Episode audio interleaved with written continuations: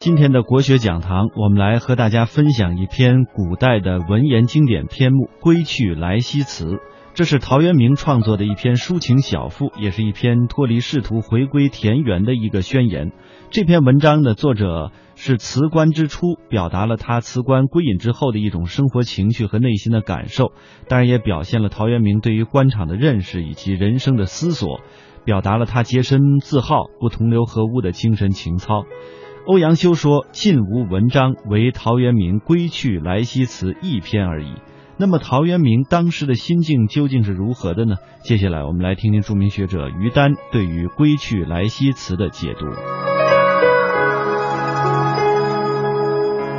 归去来兮，请西郊以绝游，是与我而相违。复驾言兮焉求？我回来呀，也不是为了有了闲工夫。总是在应酬啊、交际呀，我可以西郊绝游。这个世道既然大家都汲汲于功名，跟我做人的观念不符，那我就自己在家里面好了。阅亲戚之情话，乐琴书以消忧。但是他不是一个冷漠的人，他不是一个愤世而极俗的人，他回来有他一份浅淡温暖的乐趣。亲戚之情话，他爱孩子，爱家人，有朋友能跟他聊天。即使没这些人的时候，乐琴书与消忧啊。古人说，君子当左琴右书。说一个文人所居有什么就好呢？有琴有书，那么再加上有酒，琴书酒。这是文人生命中的三友啊！如果你能够小酌两杯，闲来翻一翻书，去想一想古往今来那些人思想的荟萃，对你自己心灵的触动，再有那样一点典雅，去抚一抚琴，这就叫做琴书消忧。而陶渊明更了不起的，他还愿意干活。农人告余以春及，将有事于西畴。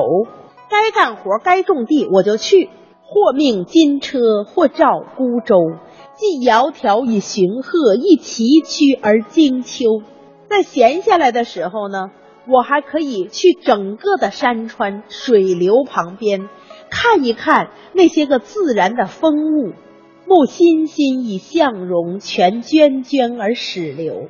善万物之得时，感五声之行休啊。那个时候，你看到欣欣向荣的草木，看到涓涓流淌的清泉，过去的事情你知道已经做错了，未来的日子还远，那就放开自己的心，勇敢的归来吧。识迷途其未远，觉今是而昨非。好在你迷失的不久，还有年华回得来。现在做对了，那就回去吧。在他归乡的这条路上，短短的一段路啊，其实只有八十多里。可是你看看他的心情：舟遥遥以轻扬，风飘飘而吹衣。问征夫以前路，恨晨光之熹微。他说一路上的好风吹着我，我觉得衣袂飘飘，不断的问划船的人：离我们家还有多远呢？还有多远呀？这条归来的路，他自己难道不认识？他为什么要一遍一遍地追问别人？是因为这种心情实在太迫切。乃瞻横宇，载心载奔，同土欢迎，至此后门。忍不住下了船，撒腿就跑。远远的看见自己家里的人都出来迎接了，自己的孩子蹦蹦跳跳的扑上来叫爸爸。走进院子一看，三径旧荒，松菊犹存。携幼入室，有酒盈樽。陶渊明归来的这个时刻，我什么时候念起来，眼前的这个画面都让我特别感动。你想一想，回到九尾的家，觉得好久没收拾了，有很多花花草草啊，都已经颓败了。好在那个很皮实的松树啊，菊花呀，还都活着。